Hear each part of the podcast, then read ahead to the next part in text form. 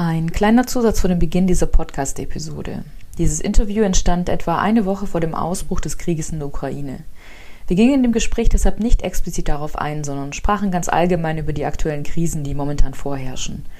Unser Mitgefühl geht an all diejenigen Menschen, die, egal wo auf dieser Erde, gerade von Krieg und Gewalt umgeben sind, auf dass wir es irgendwann schaffen, Frieden auf diesem Planeten hinzubekommen.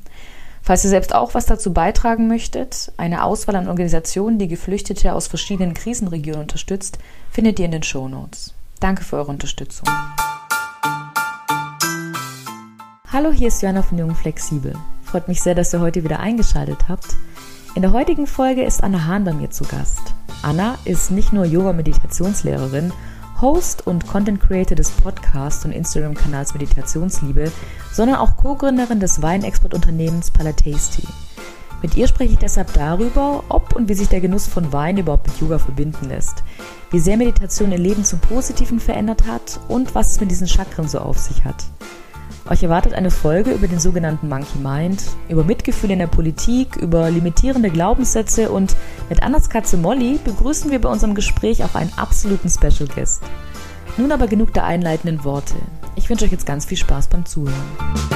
Herzlich willkommen, liebe Anna, zum Podcast Jung Flexibel. Ich freue mich total, dass du heute bei mir zu Gast bist, zumal wir uns ja auch persönlich kennen. Deshalb bin ich jetzt voll gespannt und auch ein bisschen aufgeregt wie das jetzt wird, ein Interview mit einer Person zu führen, die ich schon in Persona kenne und ähm, ja, mit der ich jetzt aber trotzdem über ganz viele tolle Themen sprechen werde.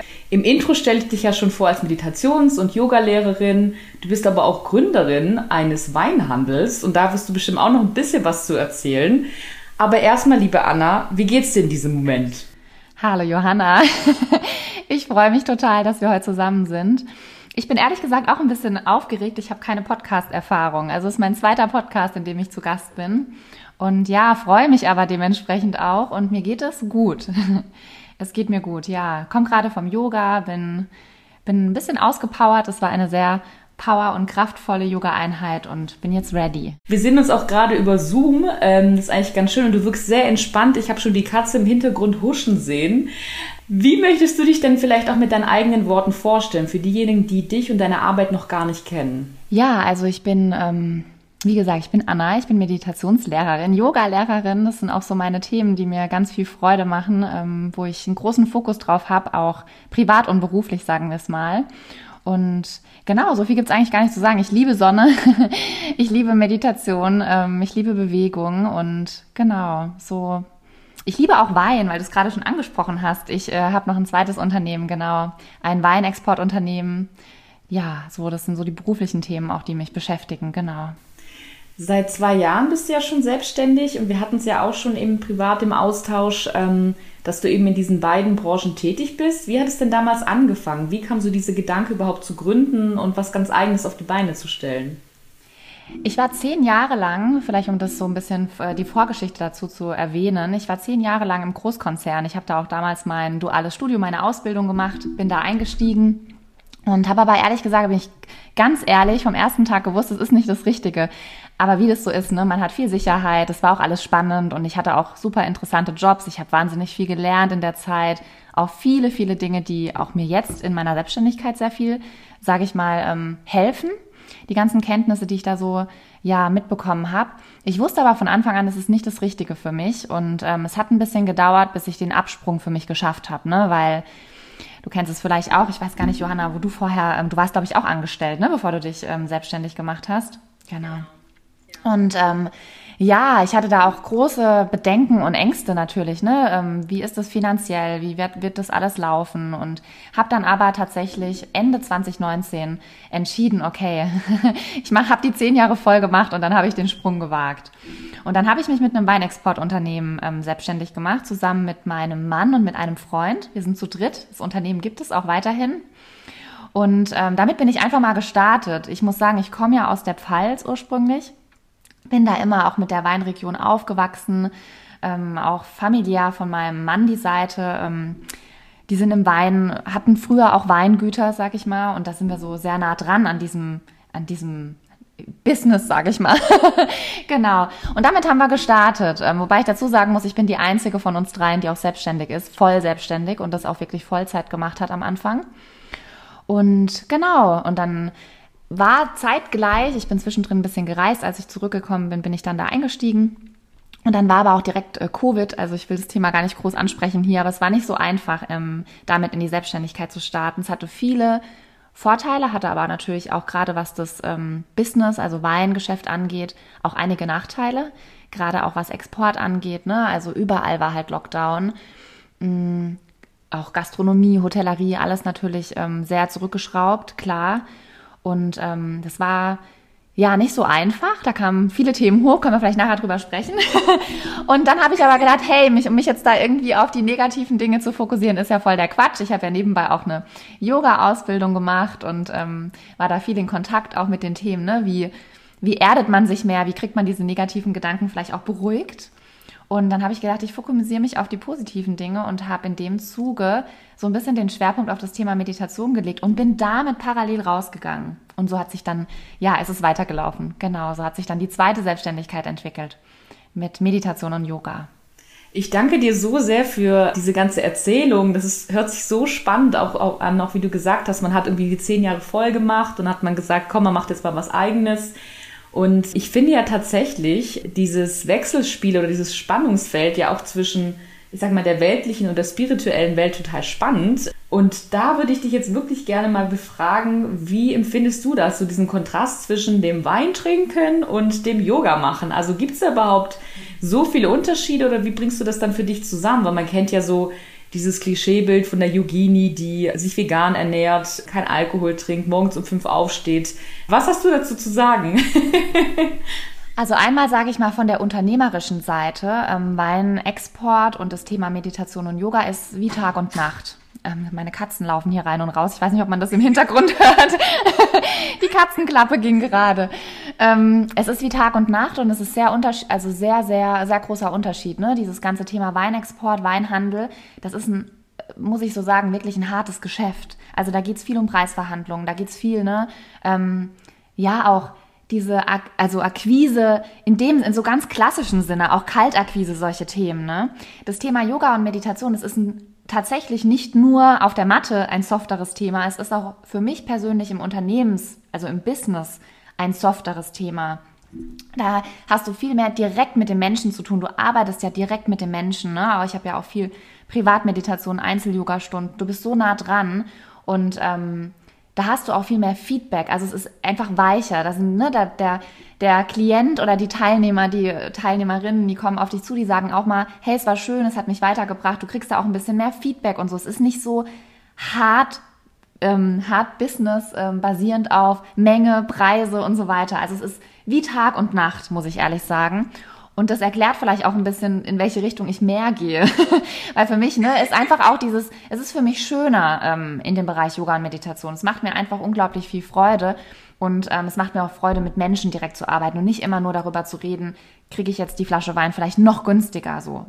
Und jetzt deine Frage vielleicht auch, wie lässt sich das kombinieren?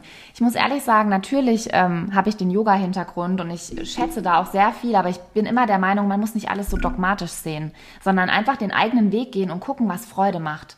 Einfach gucken, was, was tut mir gut, was macht mir Freude. Und ganz ehrlich, es macht mir auch total Freude, abends mal mit einem Glas Wein da zu sitzen. Oder mit zwei Gläsern Wein, weißt du, es ist so. Und einfach diesen, diesen Wein zu genießen. Das ist auch ein Naturprodukt, das ist ein sehr traditionelles Produkt. Also ich kann mich da, habe da keine Themen in dem Sinne, dass ich da das Gefühl habe, das passt in irgendeiner Form nicht zusammen. Und überhaupt finde ich immer, wir dürfen da auch die Bodenhaftung, wie du es schon gesagt hast, nicht so verlieren, ne? sondern ähm, ganz ehrlich gesprochen, mir macht das Thema Yoga-Meditation mehr Freude, aber das bedeutet nicht, ähm, dass ich jetzt da irgendeinen Zwiespalt habe persönlich, weil ich Wein exportiere oder Wein verkaufe. genau. Hat auch für mich viel mit Genuss zu tun, ne? Hat auch mit rück, äh, sich zurückzulehnen, was genießen, den Moment genießen. Da kann auch ein Glas Wein ähm, super dazu passen. ja, ich finde das auch, ähm, man merkt auch, dass es äh, gar kein Widerspruch ist, sondern eigentlich was sehr Stimmiges, was ich eben auch ergänzen kann. Wie lange machst du denn schon Yoga? Wie kam denn Yoga überhaupt in dein Leben? Also oder auch Meditation, was du angesprochen hast? Ja, ich mache schon, ähm, ich habe schon lange Yoga gemacht, auch immer mal wieder im Sportstudio. Also ich bin im Studio, im Fitnessstudio angemeldet und habe da auch immer Yogakurse mal besucht und hatte da aber nie einen großen Fokus drauf. Ich war auch immer sehr in diesem tatsächlich klassischen Sport, gymnastisch, ja, sage ich gleich dazu. Ähm, also mehr dieses nur auspowern, mehr körperlich. Und ähm, habe aber auch durch die Reise, ähm, die längere Reise, die ich gemacht habe, auch nach meiner Kündigung, nochmal richtig ähm, viel Zugang auch bekommen zu dem Thema Yoga. Ich habe auch viel auf der Reise meditiert, viel Yoga gemacht. Liegt auch daran, dass ich mit einer Freundin gereist bin, die da sehr großes Interesse dran hatte. Und habe mich dann entschieden, dass ich neben der Selbstständigkeit ähm, einfach da tiefer eintauchen möchte in das Thema Yoga und Meditation. Habe eine Ausbildung gemacht. Darüber kennen wir uns ja auch, wir zwei. und ähm, das ist dadurch immer mehr in mein Leben gekommen und auch gerade das Meditation, da bin ich tatsächlich ähm, über eine Challenge von Deepak Chopra dazu gekommen, so eine 21 Tage Abundance Challenge, die ich jetzt gerade nach mehreren Jahren ein zweites Mal mache. und ähm, da habe ich viel Mantra-Meditation gemacht. Und genau, so bin ich eigentlich zu den Themen gekommen und habe einfach gemerkt, dass mir das so viel hilft in allen Bereichen des Lebens, also nicht nur jetzt mich auf die Matte zu setzen und zu meditieren, sondern auch was mein Unternehmen angeht, also in dem Fall mein Weinexport, ja. Zu der Zeit war ich ja noch nicht selbstständig mit Yoga und Meditation und habe einfach gemerkt, was es für einen großen Impact hat, wie kraftvoll das ist. Und wir hatten es ja auch privat darüber, ähm, dass man gerade in der Selbstständigkeit ja unfassbar viel und sehr schnell auch über sich selbst lernt, so über seine Stärken, Schwächen, über Licht und Schatten, sage ich jetzt mal. Was hast du denn in der Gründungszeit über dich gelernt, was du vorher noch nicht wusstest? Oder was ähm, hat dir eben auch vielleicht dank der Meditation geholfen? Mhm. Also ähm, ich war mir darüber schon bewusst über einige Dinge, zum Beispiel, dass mich schon große Ängste und so auch Zweifel ne, begleitet haben. Das habe ich auch gemerkt in der Phase, wo es darum ging, soll ich springen, soll ich kündigen. Also ne, das war schon klar. Aber ich kann dir sagen, mit dem Sprung dann in die Selbstständigkeit und gerade das erste Jahr ähm, kamen so viele, also der Monkey, ich sage das so gerne, der Monkey Mind, der Affengeist, unser Verstand, ne, also der ist so rumgesprungen von Ast zu Ast zu Ast zu Ast. Ja, da kamen so viele Themen hoch, äh, mit denen ich mich konfrontiert ähm, selbst dann irgendwie konfrontiert gesehen habe, ne? Also Ängste, Zweifel, auch solche Dinge wie wie abhängig ich mich und oft auch merke ich so in der Zusammenarbeit mit Menschen natürlich auch andere, wie abhängig wir uns vom Außen machen, von der Anerkennung im Außen, ne? Immer gefallen zu wollen, ähm, so das Gefühl zu haben, kann ich mich damit zeigen, kann ich damit rausgehen, ja, was denken die anderen von mir? Also diese Gedanken, die wurden mir so richtig bewusst, als ich dann selbstständig war. Und das hat mich wahnsinnig limitiert. Ähm, auch so Dinge wie zum Beispiel Glaubenssätze, wie es ist schwer, Kunden zu generieren. Ja, solche Dinge. Es war mir gar nicht bewusst, dass ich da so tiefe Blockaden eigentlich habe. Und natürlich hat sich das dann gezeigt, ne, weil mit dem Glaubenssatz ist es schwer, Kunden zu generieren. Generieren wir nicht so gut Kunden. und genau, und ähm, das wurde mir einfach klar, wie krass mein Monkey eigentlich in der ersten Reihe tanzt. Also wie getrieben ich von meinem eigenen Verstand und auch ähm, ja von wie, wie konditioniert ich bin, auch gesellschaftlich. Das wurde mir so richtig bewusst ähm, mit dem Schritt in die Selbstständigkeit und insbesondere ganz am Anfang auch. Du hast jetzt den Monkey Mind angesprochen und schon so ein bisschen angedeutet, wie man ihn zähmen kann. Ähm, Vielleicht können wir ganz ähm, mit den Basics anfangen. Ähm, was ist eigentlich Meditation? Wie würdest du es definieren? Ja, Meditation bedeutet für mich, ähm, nach innen zu kehren. Also so nach innen zu kehren, mal den Fokus vom Außen nach innen zu richten, mich mit mir selbst zu verbinden, ja, in die Stille zu gehen, in die Verbindung zu gehen und ähm, dann natürlich auch mehr in diese Beobachterrolle zu schlüpfen, ja, also ein bisschen achtsamer werden, Gedanken beobachten und einfach sich klar werden, ähm, ja, ich bin das gar nicht, alles, was ich anhafte, mein Ego, sag ich mal, ja, so diese Dinge, wo ich mich immer so identifiziere, die negativen Gedanken. Ich sage das an der Stelle, der, es ist einfach wissenschaftlich belegt, wir sind sehr, sehr, sehr viel in der Vergangenheit, in der Zukunft, wir schwingen da sehr niedrig. Also wenn ich sage negative Gedanken, das ist nichts, was nur mich betrifft, sondern das ist einfach auch wissenschaftlich belegt. Über 50 Prozent unserer Gedanken sind, sag ich mal, ähm, niedrig schwingend, nicht so konstruktiv. Und dann einfach in der Meditation das zu erkennen, ne? so immer mehr in die Beobachterrolle zu schlüpfen, zu erkennen, hey, das, das ist eigentlich ähm, vielleicht nur der Monkey, nur der Affengeist, der da wieder irgendwelche Konstrukte baut, irgendwelche ähm, Gedanken spinnt. Und ich bin eigentlich das, was darunter liegt. Ja, ich bin, wenn ich alle diese ganze Zwiebel mal geschält habe, ich bin das, was darunter ist, nämlich Bewusstsein. Also das meine ich, wenn ich davon spreche, wir gehen in Verbindung mit uns, mit unserem wahren Kern, ja, nicht mit irgendwelchen Anhaftungen, mit irgendwelchen äh, Identifikationen, die wir meinen, die wir sind, sondern ähm, mit unserem eigentlichen Selbst, mit unserem wahren Kern. Das bedeutet für mich tatsächlich Meditation, das nach innen kehren und die Verbindung. Du hast eben auch beschrieben, dass du gemerkt hast, wie stark wir eben auch gesellschaftlich konditioniert sind. Und ich habe mich schon auch gefragt, inwieweit die Meditation, die ist ja schon immer bekannter und beliebter geworden und Du hast ja auch einen eigenen Instagram-Kanal und Podcast, ähm, wo du eben auch mit Meditationsliebe dieses Thema nochmal ähm, an viele Menschen herantragen möchtest. Hast du den Eindruck, dass das so ein grundsätzlicher Wandel ist hin zu mehr Meditation und Achtsamkeit oder glaubst du, dass es vielleicht doch immer noch so Teil einer Bubble, obwohl, wenn man ja auch ehrlich ist, es glaube ich ja doch auch sehr viel mehr Menschen gut tun würde, sich mal damit ein bisschen auseinanderzusetzen. Wie ist so deine, deine Prognose oder dein Eindruck dazu? Ähm, tatsächlich glaube ich schon, dass es einen Wandel, äh, tatsächlich auch einen Wandel gibt. Also ich bin selbstverständlich auch in meiner Bubble und natürlich, ne, so die Menschen, mit denen ich mich dann auch viel austausche, auch Freunde und so, die kriegen da viel mit, was ich mache und die ähm, entwickeln da vielleicht gewissermaßen der eine oder andere auch ein Interesse oder möchte da mal reingucken. Das heißt, klar, ich bin in meiner Bubble. Ich glaube aber grundsätzlich gerade auch so äh, durch so ähm, Menschen, auch wie zum Beispiel John Kabat-Zinn, muss ich an der Stelle vielleicht mal erwähnen, der hat ja dieses ganze Achtsamkeitsthema, diese ganze ähm, auch Meditation, ich weiß gar nicht wann genau, in den 70ern, glaube ich, ne, hier in den Westen gebracht, hat es so ein bisschen entmystifiziert, hat man diese ganzen hinduistischen Yoga philosophischen Elemente rausgenommen, ja, und hat einfach das Thema, ich, MBSR, ne, Mindfulness-Based Stress Reduction nennt sich das ja, also diese klassische Achtsamkeitsmeditation hier in den Westen gebracht. Und damit auch vielen einfach auch den Zugang erleichtert, ne, weil wir nicht jetzt von irgendwelchen altindischen Begriffen, mit altindischen Begriffen um uns schlagen oder irgendwie mit hinduistischen Göttern um die Ecke kommen, sondern einfach ganz klassisch, sehr wissenschaftlich belegt, ähm, publik gemacht hat, wie Meditation auf den Körper, auf den Geist wirkt. Und ich habe schon den Eindruck, dass damit eine ganze Welle, also ne, dass damit mehr Menschen auch erreicht werden und habe das Gefühl, dass es, sage ich mal, ähm, Gesellschafts, wie, wie, wie will man es nennen, ähm, also ein bisschen in der breiteren Masse auch ankommt, würde ich schon sagen, ja. Ja, da tragen natürlich ganz unterschiedliche Menschen, wie auch ein John Kabat-Zinn, auch mit, diesen, ähm, mit diesem MBSR und so weiter stark dazu bei. Und zum Thema Meditation, ähm, kannst du ein paar Beispiele dafür nennen, auf welche Art und Weise man meditieren kann? Weil ich habe so den Eindruck, dass doch noch so ein bisschen die Vorstellung darüber herrscht, dass man ähm, ja, in einem perfekt dekorierten Yogaraum ähm, mit der Kerze, die an ist, auch wenn ich gestehen muss, dass jetzt so unserem Podcast-Interview war mir total danach jetzt eine Kerze anzumachen und vorher noch zu meditieren. du hast mich inspiriert, ich habe mir auch gerade noch eine angesteckt.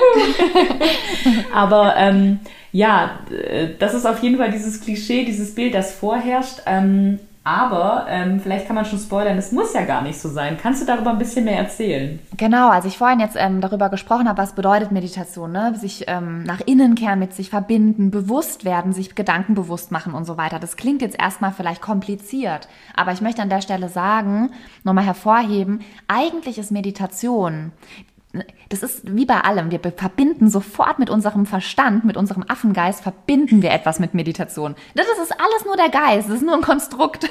sofort denken wir, das findet statt irgendwie auf einem Yogakissen, in so einem komischen, unbequemen Sitz. Wir legen die Hände auf die Knie, richten uns irgendwie auf und dann sitzen wir da, ja, und stundenlang und meditieren. Aber eigentlich ist es ein ganz, ganz natürlicher Zustand. Das bedeutet einfach nur, Du kehrst nach innen und verbindest dich mit dir selbst. Ist total egal, in welcher Form du das machst. Klar macht es Sinn, das zum Beispiel im Sitzen zu machen, ja, nicht unbedingt immer im Liegen, weil wir wollen ja wach sein, wir wollen unser Bewusstsein erweitern, wir wollen beobachten, wir wollen uns mit uns verbinden. Wir wollen nicht in erster Linie beim Meditieren einschlafen. Können wir auch nutzen als Entspannung und Einschlaftool, aber es ist jetzt, sage ich mal, nicht der, das eigentliche Ziel der Meditation. Aber das genau, dieses nach innen kehren, das kann jeder. Und das ist auch was total Natürliches, wo man nicht eigentlich erlernen muss, ja, sondern man setzt sich einfach hin und man kehrt mal nach innen und bringt einfach mal den Fokus vom Außen auf den Atem zum Beispiel nach innen. Das kannst du überall machen. Das kannst du am Schreibtisch machen, das kannst du morgens im Bett machen, das kannst du im Sitzen machen, das kannst du im Liegen machen. Natürlich gibt es Empfehlungen, ja, und das Unterricht oder äh, sage ich mal, promote ich in dem Sinne auch, wenn ich irgendwie Kurse gebe, ne, dass ich sage, hey, probiert's mal im Sitzen, man ist wacher, man möchte, wir möchten ja einen klaren Geist, ja.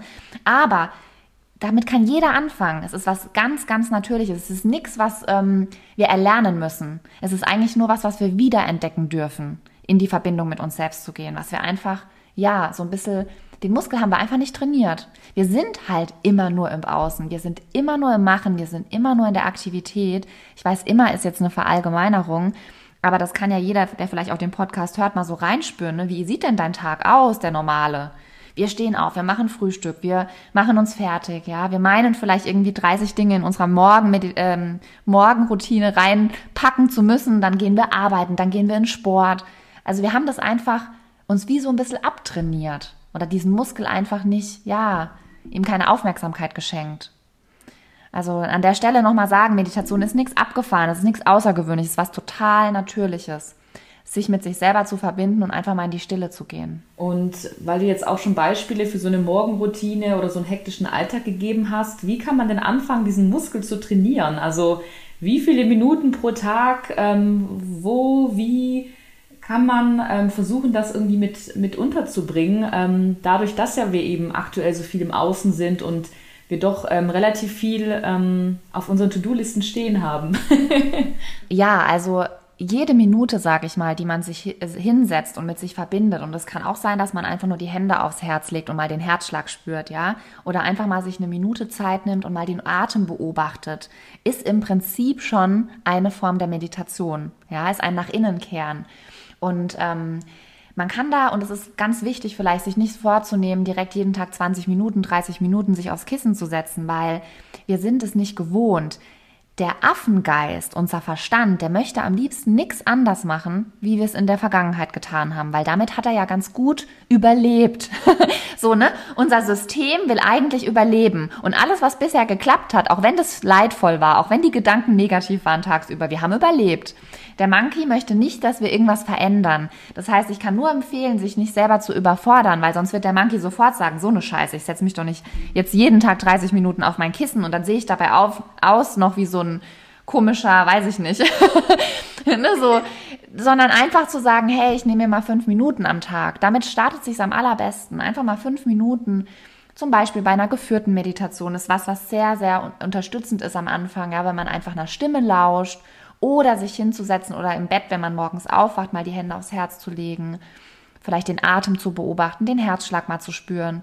Damit kann man ganz, ganz einfach starten. Ich danke dir schon mal für diese, ähm, diese Anleitung, weil ich glaube, es ist wirklich einfacher, als man denkt. Ne? Also es hilft, wie du auch sogar so schön vor, vorgemacht hast, ähm, sehen jetzt die anderen natürlich nicht, einfach die Hände aufs Herz zu legen und ähm, ja, vielleicht auch versuchen, so wie Zähne putzen, ne? das so als, als ähm, Teil der Routine zu machen und dann irgendwann merkt man vielleicht sogar auch, es geht gar nicht mehr ohne. Ne? Also ich vergleiche das auch manchmal so ein bisschen wie, ähm, oder irgendwo habe ich das so schön gelesen, man, man reinigt den Geist, so wie man halt auch morgens die Zähne putzt, ne? also die, die genau, Zähne reinigt. Genau. Das ist so schön irgendwie. Ne? Und, und wenn man einmal in den Genuss gekommen ist und merkt so, wow, ähm, dass man einfach so viel fokussierter ist und so viel achtsamer durch den Tag geht, dann, dann, dann will man irgendwie auch gar nicht mehr anders, ne?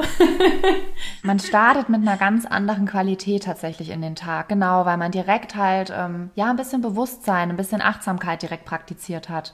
Und wie du sagst, ne, wir haben immer, und das ist auch so äh, der Klassiker irgendwie, auch hier in der ähm, westlichen Welt, wir legen so viel Wert auf unsere grobstoffliche, also auf unseren Körper, grobstoffliche Hülle, sage ich jetzt mal, aus Fleisch und Blut, ne? Wir duschen uns, wir machen uns fertig, ja, und aber so wenig auf unseren Geist, auf unser Inneres. Und das ist so ein schönes Beispiel, was du genannt hast. Morgens, wir duschen, wir putzen Zähne und dann nehmen wir uns vielleicht noch zwei, drei, vier, fünf Minuten für die Reinigung unserer Gedanken, unseres Geistes, um uns mal zu zentrieren. Vielleicht eine Intention zu setzen für den Tag. Genau. Etwas, ähm, worüber ich auch noch mit dir sprechen wollte, sind die sogenannten Chakren. Das ist natürlich auch manchmal so ein paar, ähm, vielleicht auch seltsame Dinge in der, in der Yoga-Bubble gibt oder über die man sich vielleicht ein bisschen lustig macht. Und wenn man sich darüber lustig macht, dann hört man eben oft von Chakren. Ähm, ich fand es aber super spannend, dass du tatsächlich zum Beispiel auch einen Kurs anbietest, wo man sich mit den verschiedenen Chakren äh, beschäftigt. Kannst du ein bisschen mehr über diese Chakren erzählen? Was ist das? Ähm, was bewirkt das? Und genau, vielleicht so eine kleine Einführung geben, weil ich glaube, darüber existieren relativ viele Vorurteile, aber wenig konkretes Wissen. Ja, gerne. Vielleicht äh, ganz kurz und knapp. Also bei den Chakren handelt es sich im Prinzip um Energiezentren im Körper. Und an der Stelle ist vielleicht ähm, wichtig einmal zu sagen, es gibt so wunder, wundervolle Forschung und da wird auch einfach immer mehr und mehr drüber geforscht, insbesondere auch Joe Dispenza zum Beispiel macht viel zu dem Thema Energie, ja, zu, zu belegen einfach, alles, was wir, ähm, alles ist am Ende Energie. ähm, jedes Atom besteht im Endeffekt aus Energie und alles ist aus Atomen zusammengesetzt. Das heißt, 99,9 Prozent von allem, was wir sehen, was wir greifen können, auch sage ich mal mit unserem Auge, mit unserem Sehsinn, mit ne, ist am Ende Energie und so ist auch unser Körper nicht nur diese grobstoffliche Hülle, nicht nur diese Nahrungshülle aus Fleisch und Blut, dieser Körper, den wir greifen können, ja, den wir anlangen können, sondern auch wir sind natürlich ein Energiewesen. Wir haben einen Energiekörper und ähm, durch den menschlichen Körper, also in der Yoga-Philosophie sagt man, fließt diese Energie durch sogenannte Energiekanäle und die werden gebündelt in bestimmten Zentren, um das einmal ganz grob und kurz zu sagen. Und da gibt es eben sieben Hauptenergiezentren im Körper, die wie so eine Säule angeordnet sind. Die beginnen unten am Steißbein und gehen dann so säulenförmig nach oben bis hoch zum Scheitel. Auch da, es gibt Lehren, die sagen, es gibt 14 Energiezentren, 8 Energiezentren, 7 Energiezentren, wie auch immer. Eigentlich die Essenz von allem ist, wir sind ein energetisches, also wir, wir haben nicht nur diesen Körper aus Fleisch und Blut, sondern wir haben auch einen Energiekörper. Wir haben ja auch ähm, einen Geist, ja. Geist und Gedanken ist ja auch was, was wir nicht greifen können. Ne? Wir, keine Ahnung, ich kann jetzt meine Gedanken nicht angucken oder so, aber ich weiß, die sind da. Und ähm, bei diesen Chakren geht es einfach darum, dass jedes Chakra so ein bisschen für bestimmte Themen, bestimmte Muster, bestimmte Glaubenssätze auch ähm, exemplarisch steht. Ich nehme vielleicht mal ein Beispiel, ähm, Johanna, dass es ein bisschen ähm, plastischer wird. Wir fangen einfach mal bei dem untersten Chakra an, das sogenannte Wurzelchakra. Ähm, das Wurzelchakra ist so ein bisschen das Fundament aller Energiezentren, befindet sich auf der Höhe des Steißbeins. Und da werden dann Themen zugeordnet, wie zum Beispiel Stabilität, sowas wie Erdung, ja, mit beiden Beinen im Leben stehen, so ein Grundvertrauen ins Leben zu haben, ein Grundvertrauen ins Leben, in, in mich selbst, ja. Diese ganzen Themen sind da so ein bisschen in diesem Zentrum ähm, verankert, sage ich mal, und die bilden das Fundament von allem. Also, ne, wenn wir das Gefühl haben, ja, wir haben ein sehr hohes Sicherheitsbedürfnis, wir haben zum Beispiel auch existenzielle Ängste, dann ist es im Prinzip nichts anderes als ein Widerstand, eine Blockade, ein Muster, ein Glaubenssatz, der einfach im Energiekörper festsitzt. Und den können wir lösen. Und es klingt immer so abgefahren, auch bei Chakras, Energiekörper und so weiter. Aber du bringst alles in den Fluss in deinem Leben ja, indem du den Fokus darauf richtest. Und so ist das bei allem, auch bei Projekten in deiner Arbeit. Sobald du mal den Fokus darauf richtest, wird da was entstehen, wird da was passieren. Und so ist es auch bei der Energiearbeit, so ist es beim Energiekörper, indem wir mal den Fokus nach innen richten und vielleicht uns diese Themen erkennen, uns darüber bewusst werden, schicken wir Aufmerksamkeit dahin und dadurch lösen wir Blockaden. Und es ist, wie gesagt, eigentlich, es klingt immer so ein bisschen abgefahren ähm, und nicht greifbar, aber es ist das Normalste auf der Welt. so, ne, dass wir einfach auch nicht nur in unserem Körper vielleicht irgendwie weiß ich nicht, ähm, Schmerzen im Bein haben oder Schmerzen mal im Rücken haben oder irgendwas, sondern dass wir auch energetische Blockaden haben, dass wir an Themen irgendwie festgeruckelt sind, festgefahren sind, an Verhaltensmustern, die uns limitieren. Und dafür ähm, kann man einfach mit seinen Chakras ganz wunderschön arbeiten, auf einer energetischen Ebene. Ich danke dir sehr ähm, für diese detaillierte Beschreibung, ähm, weil es halt eben ganz deutlich macht, ähm, ja, wie sehr sich vielleicht ja auch die Gedanken ja auch mal im, im Körper manifestieren können und wie man dann aber tatsächlich eben mit, vielleicht hilft tatsächlich einfach schon diese Bewusstwerdung, ne? Einfach so dieses, dass man halt merkt, okay, wo bin ich denn blockiert, ne? Also, ähm, und wo kann ich vielleicht noch gewisse Dinge auflösen, die einem das Leben vielleicht schwer machen. Du hast es ja auch vorhin mit dem, mit dem Glaubenssatz ähm, zum Thema Kunden finden zum Beispiel angesprochen. Ne? Das hat dann, glaube ich, auch wenig mit irgendwie Hokuspokus zu tun, sondern ist ja klar, ähm, wenn man halt eine negative Einstellung hat, wie will man denn dann Kunden in sein Leben ziehen? Ne? Man hat ja auch eher eine Lust, mit Leuten zusammenzuarbeiten, die vielleicht positiv eingestellt sind, die auch an sich glauben, ne? die auch irgendwie hinter ihr, ihrem Produkt, hinter ihrer Dienstleistung stehen. Ähm, absolut Du sagtest gerade bewusst werden. Vielleicht darf ich da noch einmal kurz reinspringen, weil genau das, was wir machen mit allen Praktiken, egal wie du das nennst, ob du das aus der Yoga-Philosophie nennst, ob du Yoga machst, ob du Meditation machst, ist total wurscht, wie du es nennst am Ende. Es geht darum, sich Dingen bewusst zu werden. Dir bewusst zu werden, dass du jeden Abend am Abendessenstisch beispielsweise immer wieder dieselben Stories erzählst, immer wieder dich über dieselben Kollegen ärgerst, jetzt als Beispiel, ne?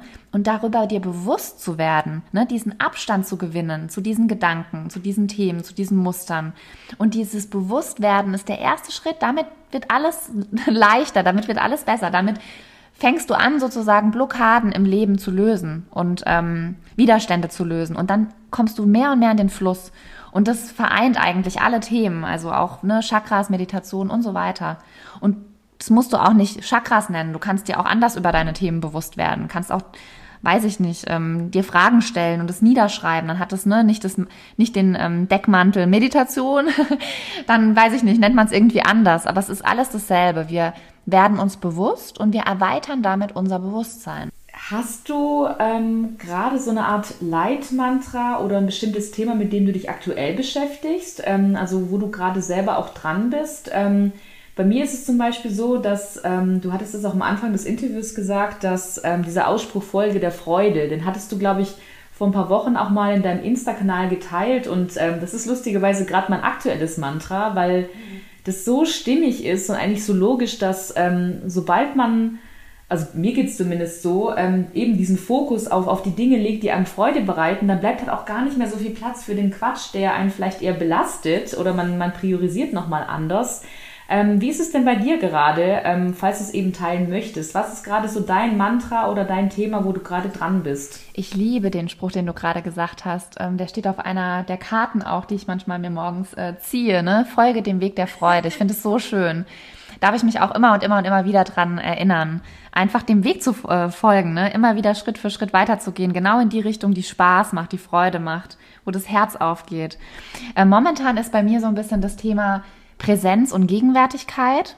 Ähm, ich merke, dass ich tatsächlich ähm, ja immer meine Gedanken sehr viel in der Zukunft sind, ne? dass ich wenig so merke ich ähm, nicht so viel in der Gegenwart bin, in dem Jetzt, das Genießen, ja, diese, diese Abundance, die Fülle, so viel auch zu der Challenge, die ich gerade zum zweiten Mal mache, da geht es viel um das Thema Fülle, das im gegenwärtigen Moment einfach in den Genuss zu gehen, das zu genießen, ja, und nicht immer schon direkt mit dem Gedanken wieder im Morgen sein, was könnte ich noch kreieren, was könnte ich noch machen, welches Projekt könnte ich noch angehen, sondern zu erkennen, es ist schon so viel Fülle jetzt da, und ähm, das wertzuschätzen und mich immer da wieder zurückzuholen in den gegenwärtigen Moment. Das ist gerade so ein bisschen mein Thema.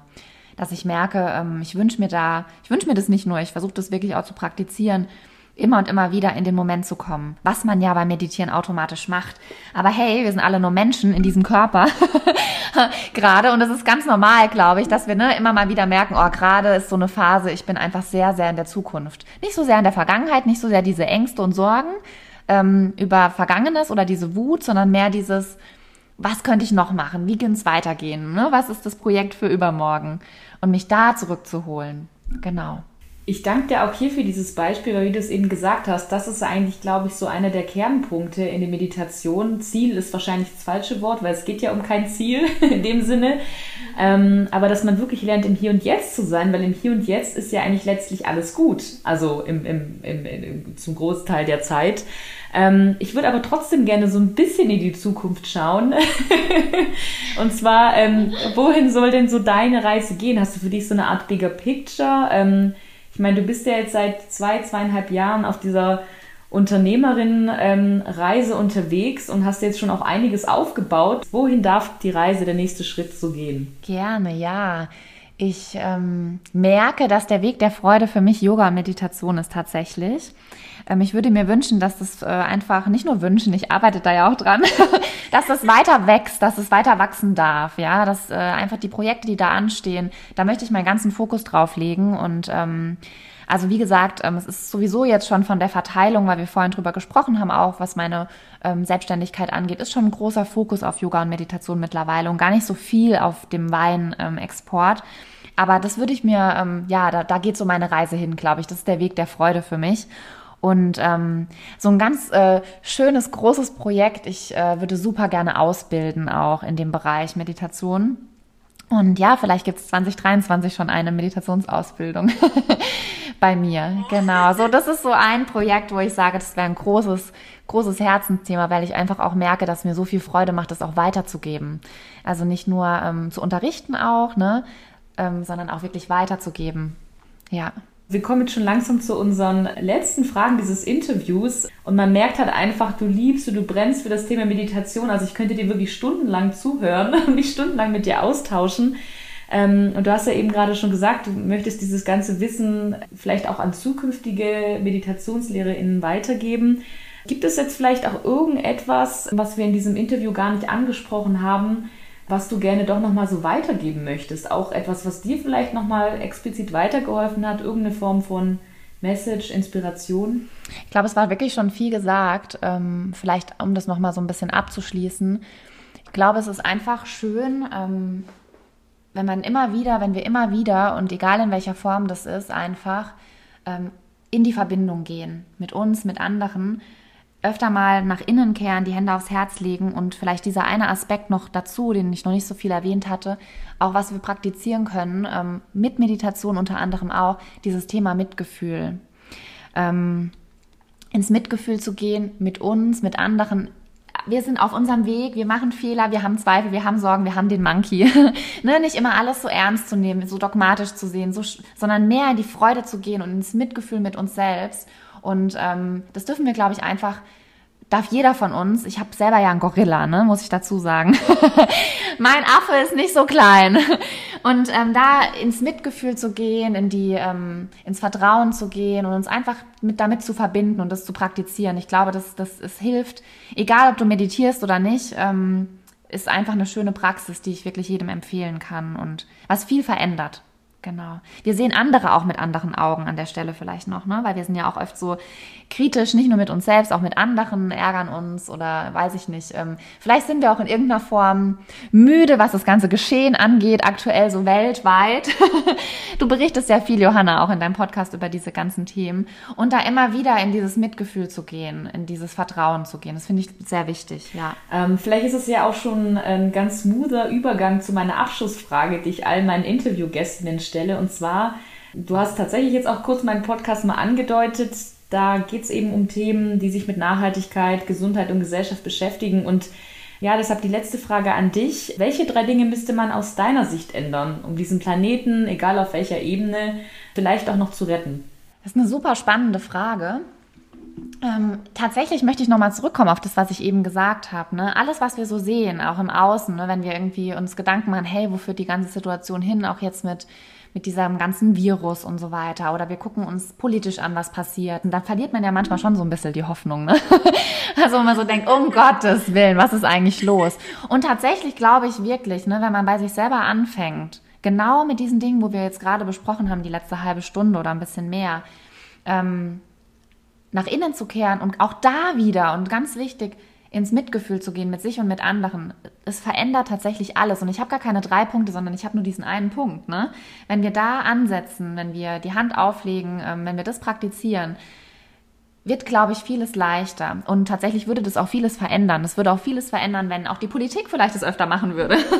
Sich zu verbinden mit dem wahren Kern, weil aus diesem, aus dieser Verbindung entstehen automatisch ganz andere Entscheidungen.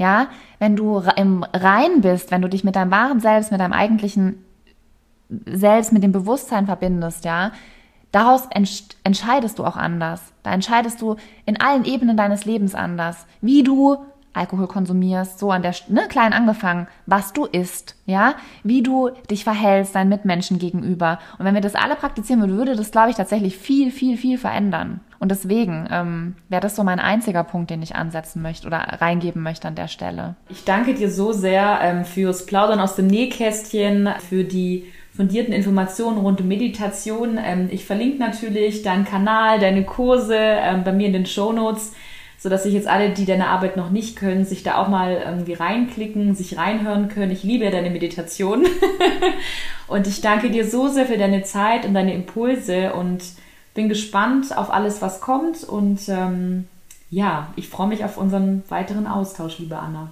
Danke dir, liebe Johanna. Ich bin wirklich ganz happy, dass du mich eingeladen hast und freue mich immer mit dir auszutauschen und bin ja, wie du weißt, auch ein großer Fan von deinem Podcast. Von daher umso schöner, dass ich jetzt hier mal Gast sein darf. Richtig, richtig schön. Danke dir.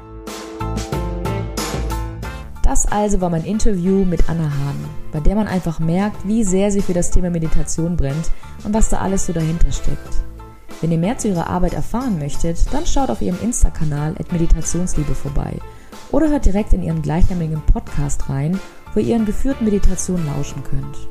Wenn euch diese Folge gefallen hat, dann teilt sie doch gerne mit euren Freundinnen und Bekannten und gebt dem Podcast eine 5-Sterne-Bewertung auf Spotify oder iTunes. Noch mehr Inspiration findet ihr zum Beispiel auf Instagram at jungflexibel. Ich hoffe sehr, ihr konntet etwas für euch und euren Monkey Mind mitnehmen. In diesem Sinne, lasst es euch gut gehen.